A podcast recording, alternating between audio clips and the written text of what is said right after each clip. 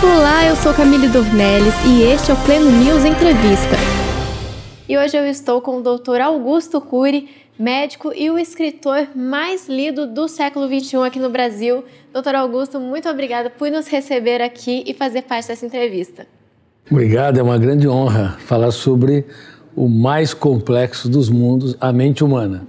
Somos tão complexos que quando nós não temos problemas, nós os criamos. É, isso é verdade. E doutor, eu queria começar falando já sobre esse fenômeno que é a quantidade de livros que você tem lá fora. Por que que você acha que há tantos países diferentes, com culturas diferentes, que desejam abordar esses assuntos que você fala, que é sobre gestão emocional, mente humana, psique? Como você vê isso? Bom, em primeiro lugar, eu não me considero em hipótese alguma um fenômeno. Eu sou um carregador de pedras. É, meu objetivo principal não é a fama, até porque, para mim, o culto à celebridade é um dos sintomas mais evidentes de uma espécie doente, de uma humanidade doente, de uma sociedade moderna intoxicada pela necessidade neurótica de evidência social.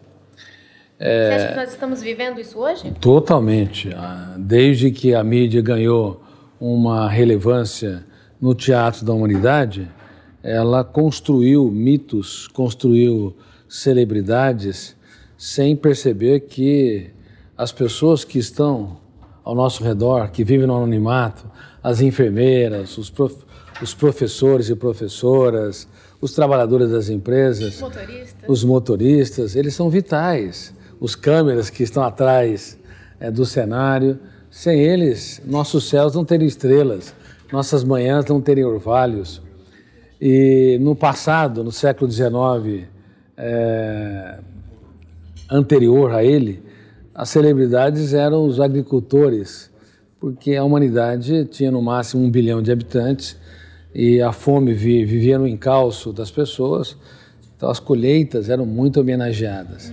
Com o advento da abundância, embora dramaticamente 800 milhões de pessoas ainda passam fome no mundo, é, a humanidade começou a eleger do dia para a noite outros ícones. Mas os verdadeiros ícones são as pessoas que vivem no anonimato, inclusive os grandes gigantes são nossos pais, com seus defeitos, com parceiro ou parceira, e até os nossos filhos e alunos. E, doutor Augusto, é, no mundo que a gente vive hoje, que é de polarização, a gente não tem só isso que o senhor falou sobre a elevação de um ídolo aqui, um ídolo ali, mas também é de demonizar o outro lado, você não acha? Tem a gente tanto levanta deuses quanto cria demônios. Como que o senhor vê essa polarização de hoje? Bom, eu vou falar uma coisa muito complexa, talvez ligada à última fronteira da ciência. Nós somos a única espécie que pensa e tem consciência que pensa. Pelo menos que nós saibamos. Em meio a mais de 10 milhões de espécies. E o pensamento consciente, que tece a capacidade de interpretação da realidade, ele não incorpora a realidade do objeto pensado. Então, o pensamento consciente, ele é virtual. Toda vez que um pai orienta um filho, ele orienta a partir de si mesmo. Se ele não se esvazia, ele se coloca demais e, consequentemente, distorce a capacidade de interpretar o comportamento do filho e de orientá-lo. Toda vez que um juiz está julgando um réu, a mesma coisa. Ele tem de saber que o pensamento é virtual, por mais que ele tenha habilidade para julgar e tenha constituição, se ele não se esvaziar de si mesmo, do seu ego, das suas angústias, das suas dores, ele, ele pode interpretar e julgar de maneira distorcida. A mesma coisa ocorre com os psiquiatras e psicólogos no mundo todo. Como não se estuda a natureza dos pensamentos da consciência, muitos, milhares de profissionais no mundo, em todas as nações, não têm a consciência da virtualidade do pensamento. Então, quando vai interpretar uma síndrome do pânico, um transtorno depressivo ou um transtorno de dependência, seja qual for a doença psicológica, o psiquiatra ou o psicólogo, ele tem de se esvaziar de si, não querer colocar a teoria, o paciente dentro da teoria, porque ele é muito maior que uma teoria, e nem querer colocar o paciente no portfólio dos seus preconceitos, porque senão ele vai orientar de maneira distorcida, porque a interpretação será distorcida. Ou seja, se o pensamento consciente ele é virtual, se eu entendo o outro a partir de mim mesmo e eu preciso esvaziar de mim para compreendê-lo o mais próximo do que ele é, nós temos que também ter consciência que na era digital, na era dos smartphones, e Steve Jobs, quando lançou o smartphone em 2007, nem tinha ideia disso, o smartphone opera na esfera da virtualidade somado à virtualidade da consciência, nós temos uma maximização da solidão. As pessoas pensam que estão tendo contato com centenas de pessoas, mas raramente profundamente com, com alguém e, pior ainda, raramente profundamente consigo. Então, toda vez que você maximiza a, a, capacidade de interpretação de maneira superficial, toda vez que não compreende que há uma maximização virtual, o que acontece é que a solidão se torna tóxica. As pessoas não se conectam consigo e não profundamente com as pessoas reais, concretas ao seu redor. Tudo isso estimula é, um estado de angústia, de ansiedade, é, estimula inclusive uma necessidade ansiosa de ser o centro, centro das atenções. Por isso que as pessoas nas redes sociais sempre estão procurando estar em evidência. Sim, tudo imediático. Imediático, inclusive é, vivendo um personagem que sempre sorri, Sim. que está sarado, sem ter contato com a realidade concreta do seu próprio, próprio ser. Isso está patrocinando, é uma das causas de depressão e de ansiedade na atualidade. Uhum. Um mundo onde eu estou rodeado de pessoas, mas eu estou só dentro de mim mesmo, mergulhado na esfera virtual, sem falar das minhas lágrimas, para que meus filhos aprendam a chorar as deles. E é importante, sem os professores falarem dos seus fracassos, para que seus alunos entendam que ninguém é digno do pódio, se não utilizá-los para alcançá-lo. Sem os executivos falar sobre os maiores desafios, uhum. para que eles entendam que quem vence sem riscos triunfa sem glórias. Sim, o fracasso é importante nos processos, né? O fracasso é vital, só que as pessoas não falam sobre os fracassos. Nós vivemos uma sociedade que ama falar do sucesso.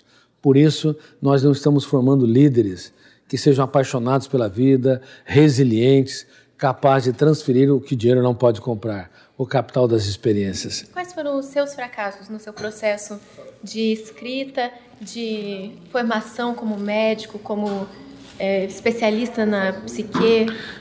Quando eu fazia ensino médio, eu era, eu era a segunda nota da classe, de baixo para cima. Não dá para acreditar. eu, acabei, eu acabei de falar para uh, ah, 5 mil pessoas recentemente. Aliás, 10 mil, dois turnos de 5 mil. Vocês estão ouvindo alguém que era a segunda nota da classe nos tempos do ensino médio.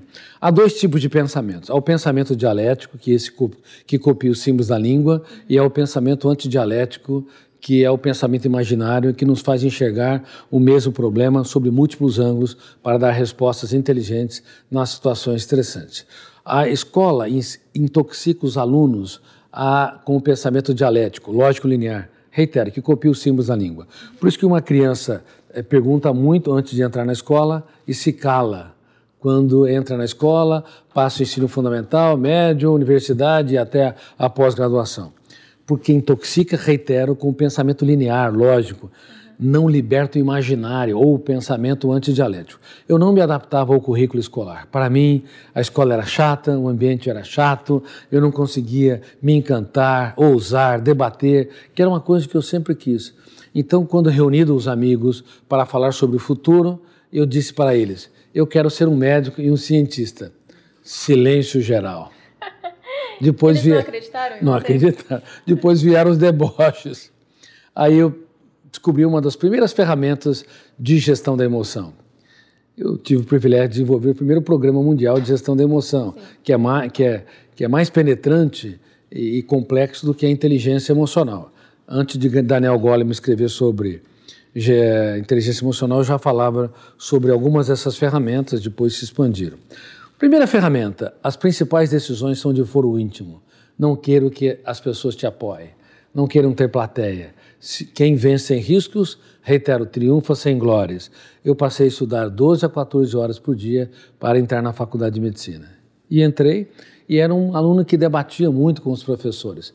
No segundo para o terceiro ano, eu passei por uma crise depressiva e eu percebi uma segunda ferramenta que as lágrimas que nós não choramos podem ser mais cálidas do que aquelas que se encenam no teatro do rosto. Terceira ferramenta, eu percebi que sonhos sem disciplina produzem pessoas frustradas e disciplina sem sonhos produz pessoas autômatas que só obedecem a ordens. Eu não podia me curvar à dor. Você eu tinha isso? que sentia, eu tinha que ser um ser humano melhor. E aí comecei a escrever o que eu penso? Por que penso? Qual a natureza dos pensamentos? Por que não tenho gestão da emoção? Por que eu não consigo gerir os meus pensamentos perturbadores? Por que eu me autopuno? Por que minha angústia me asfixia? E eu comecei a escrever e reescrever. Então, o pensador nasceu da dor. Esse Meu mestre foi nisso e nunca mais parei. Que legal. No sexto ano de medicina, eu já tinha 400 páginas escritas. No, depois de um a dois anos de formado, eu era, já era consultor do jornal Folha de São Paulo. Bom, mas aí eu estava escrevendo uma teoria. Imagine num Brasil que não valoriza seus cientistas, ainda mais não valoriza a ciência básica. Escrever uma teoria psicológica sobre uma das mais complexas fronteiras, a construção de pensamentos, a construção da consciência, o eu como gestor da mente humana, foi muito difícil. Bom, mas eu comecei a atender os meus pacientes, depois de formado, especializado, pacientes da região, pacientes de outros estados, depois pacientes de outros países. E eu, nos intervalos, escrevia sobre as crises de pânico, escrevia sobre por que o ser humano ele constrói seus principais cárceres, porque ele sofre por antecipação, porque ele não é líder de si mesmo quando o mundo desaba sobre ele, porque nós dirigimos veículos, mas não dirigimos veículo da emoção, enfim, milhares de perguntas sem respostas. Eu escrevi mais de 3 mil páginas antes de publicar meu primeiro livro. E duas, duas mil páginas ainda estão inéditas. As pessoas perguntam, por que, que eu escrevi tanto? São 54 livros. Por que foram tantas obras? E eu, e veja bem, muitos escritores usam ghostwrite. Assim, Não são eles que escrevem. Esse o seu Eu escrevo dez vezes cada obra minha. Se você perguntar na Sextante, que é, talvez seja uma das maiores do país, sem dúvida alguma, uma das maiores do país, se não a maior, a- os meus queridos editores, como a Virginie, que é muito experiente, ela, quando eu mudo um verbo, ela sabe. Ela sabe. É, quando eu mudo um verbo, quando eles mudam um verbo, eu, eu sei que elas mudaram. Esse verbo não foi eu que escrevi. Essa, essa frase eu nunca diria desse- dessa maneira. Todos os meus editores, da Planeta, da Sextante, também da Saraiva, e eles têm consciência de que eu lapido palavras. Eu, eu procuro ser um artesão das ideias e não apenas produzir conhecimento. Bom, foram 54 livros pela paixão pela humanidade, não é em busca do sucesso, porque a vida é efêmera, como gotas de orvalho, que por instante aparece e logo se dissipa aos primeiros raios solares do tempo. Só vale a pena dar o melhor de nós se formos apaixonados pela humanidade. Parece que senhor está escrevendo um livro aqui na minha frente. Então, ambientes e circunstâncias Isso, é bom ou ruim? é muito bom porque você constrói saudades, você constrói estratégias para superar a solidão, você constrói é, experiências para você dar respostas inteligentes em situações estressantes, mas também nós podemos construir nossos cárceres mentais, sofrer por antecipação, cobrar demais de nós mesmos. Isso é uma atrocidade e as pessoas cobram demais de si. É, preocupação neurótica de ser o centro das atenções, necessidade doentia de querer que as pessoas tenham a mesma opinião e correspondam às mesmas expectativas. Tudo isso construído pelo pensamento antidialético ou imaginário gera mais cárceres do que nas cidades mais violentas do mundo. Doutora, a gente recebeu muitas perguntas dos nossos leitores pelo Instagram e muitas delas foram sobre depressão. Muitas pessoas que estão enfrentando esse quadro e também tem gente que, por exemplo, tem medo de ficar dependente de antidepressivos e também pessoas que perguntaram se é correto fazer um tratamento psicológico sendo cristão. O que o senhor diria para essas pessoas que estão sofrendo esse quadro de depressão? Bom, os cristãos costumam ser as pessoas que dão mais trabalho para tratamento. Quê? Brincadeira à parte, porque acho que não pode estar doentes. Acho que não pode estar ter uma crise ansiosa ou depressiva. Qual o problema? Isso não, nem de longe diminui um ser humano. Veja bem, eu fui um dos maiores ateus que pisou nessa terra. Quando estudei a mente de Jesus sob os ângulos das ciências humanas, eu fiquei perplexo. Uma das coisas que me deixou assombradamente positivo foi que ele chamou três alunos. Pedro queria é, negá-lo, Tiago e João queria abandoná-lo. Três alunos horas antes de ser traído e preso. Eles iriam decepcioná-lo, mas foi para esses jovens que ele disse: A minha alma, a minha mente está deprimida até a morte. E eu me perguntava: que homem é este que, no auge da fama, é capaz de falar da sua dor, da sua angústia, para três alunos que decepcioná-lo antes e continuarão decepcioná-lo depois? enquanto cristãos do mundo todo, e não apenas cristãos, pessoas de outras religiões, não têm coragem de reconhecer sua dor, dissimulam, esconde-se atrás dos seus títulos. Isso não é. Isso, é, isso é uma atrocidade, uma violência contra a própria saúde emocional. Ele deu um exemplo. Se uma pessoa quer ser grande, ela tem de se fazer pequena para tornar os pequenos grandes. Ela tem de reconhecer suas mazelas, suas dores, suas angústias tem de falar também das lágrimas que não tiveram coragem de chorar. Caso contrário, nós não vamos é, tratar adequadamente das doenças ou dos conflitos. Nós vamos perpetuá-los e, na verdade, a maioria das pessoas perpetua suas mazelas até a vida toda. As fobias perpetuam, é, o humor depressivo perpetuam, o sentimento de culpa, autocobrança, autopunição, hipersensibilidade, onde pequenos problemas têm um impacto muito grande, o sofrimento por antecipação, a ruminação de perdas, mágoas e frustrações. A tendência, o ser humano, é acariciar suas mazelas e não reeditá-las e preservá-las até o último suspiro existencial. Então é preciso um apoio de fora, um Claro, se uma pessoa está doente, procure um bom profissional de psicologia e de psiquiatria, não coach. Coach não trata de doença, nós não podemos confundir isso em hipótese alguma. Coach, no máximo, trabalha as habilidades para que as pessoas se tornem profissionais melhores, seres humanos melhores e assim por diante. Procure um profissional, se você não se adaptar, procure outro. Mas nunca devemos esconder debaixo do tapete da nossa posição, do nosso status, os nossos conflitos. É muito sério isso.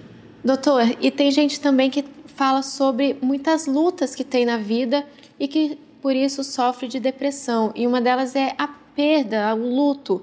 E eu sei que o senhor passou por isso. Queria que o senhor contasse como que foi na sua experiência passar por um luto e uma perda na família. Bom, a vida tem curvas imprevisíveis e inevitáveis. Não há céu sem tempestades na história de ninguém. Cedo ou tarde, nós passamos pelos invernos, mas as primaveras, as flores, não surgem nas primaveras, surgem nos invernos, quando a escassez hídrica, as temperaturas baixas, o vento, é, o ivante, abate sobre as plantas e, como tentativa de sobreviver, elas secretam as flores que desabrocham nas primaveras e que vão gerar sementes para a continuação da vida. Nós seríamos essas flores. Nós seríamos as flores. Então, nas dores, é nos invernos da vida que surgem as nossas mais importantes habilidades para nos reinventarmos, para sermos felizes, para escrevermos capítulos nobres em dias tristes. Eu passei por perdas dramáticas. A minha família passou. Meu irmão, que é, que é juiz e que é uma pessoa incrível, a esposa, a sua esposa com os dois filhos pequenos. Eu beijava todos os dias as crianças, três e cinco anos. Eram praticamente seus filhos. Eram como filhos. Beijava com muito carinho, porque eu, se, eu sempre fui muito amoroso. Foi num clube, no retorno, houve um acidente. Infelizmente o carro pegou fogo e nós perdemos é, a minha cunhada, os dois sobrinhos e mais um garotinho. É muito triste. Muito triste. Então, a família toda passou pelo caos insuportável. Mas qual é a melhor maneira de você encarar a perda? não é se deprimindo, não é procurando mil razões por quê, sem resposta. É você elogiar e homenagear quem nós perdemos, sendo mais feliz. Então, se você perdeu alguém, e esse alguém é tão caro, é tão importante, se você se deprimir, você não está homenageando. Claro que nós temos a depressão reativa, a fase inicial, mas se você se punir, se angustiar, se cobrar constantemente e não bradar no silêncio mental, por amor a você, eu vou ser mais feliz, por amor a você, vou dar o melhor de mim para fazer os outros felizes. Se você não fizer isso, você não está honrando a grandeza do seu filho, da sua filha, do seu esposo, marido, dos seus pais. Enfim, não é fácil passar pelos invernos, não. Mas é possível secretar as mais belas flores que vão desabrochar nas primaveras. Doutor, para terminar, como que uma pessoa que está num turbilhão de problemas, com a cabeça bem anuviada, pode começar o caminho para a gestão emocional bem-sucedida? Número um, abaixe o tom de voz quando alguém eleva o tom de voz. Se você quiser ganhar a discussão, é possível, mas se você quiser ganhar o coração, você tem de ser mais inteligente em termos de gestão da emoção. E muitos amam ganhar a discussão e perde filhos, perde o parceiro ou parceira e assim por diante. Número dois, não seja repetitivo. Quem repete duas vezes a mesma coisa é chato. Três vezes é muito chato. Quatro vezes ou mais é insuportável. Cinco então, nós... vezes não tem ninguém para ouvir mais. Terceira ferramenta, técnica do DCD, tá certo. DCD, duvidar, criticar. Bom, existem milhares de pessoas que estão me ouvindo e me vendo que são insuportáveis. E nós pensamos que nós arrasamos, todo mundo. É, o, o, problema são os outros, não somos nós. É, Mas, na verdade, uma outra coisa importante: seja um consumidor emocional responsável. Teu eu tem de ser treinado. O eu representa a capacidade, a capacidade de escolha, a consciência crítica ou o livre-arbítrio. Você tem de se treinar a não comprar aquilo que não te pertence. Ofensas, críticas, rejeições, calúnias. O que você não criou não te pertence. Não compre teu eu tem de ser líder de si mesmo. Bom, e tem muito, múltiplas outras ferramentas que, infelizmente, o tempo não vai Bom, dar. Bom, tem mais de 50 livros aí para saber, né? Bom, o, o, Prisioneiros da Mente tem algumas ferramentas que vocês... E para educar filhos, é, é inteligência socioemocional. E uma técnica de ouro, eu não poderia deixar de dizer... Antes de criticar, elogie seu filho. Se você criticar, você fecha o cárcere, fecha no cárcere da mente dele. E, por favor, dê aquilo que o dinheiro não pode comprar. Não é excesso de presente, entristece e angustia os filhos. Uhum. Fale das suas lágrimas, das suas aventuras, role no tapete, beije demais, elogie. Isso não tem contraindicação. Doutor, muito obrigada por nos receber aqui. Foi ótimo. Olha, se pudesse, ficaria aqui horas e horas nessa entrevista falando sobre um monte de coisa, mas infelizmente a gente tem que terminar. Muito obrigada por nos receber aqui. E obrigada a você por ter acompanhado essa entrevista. Eu fico por aqui e até o próximo Pleno News Entrevista.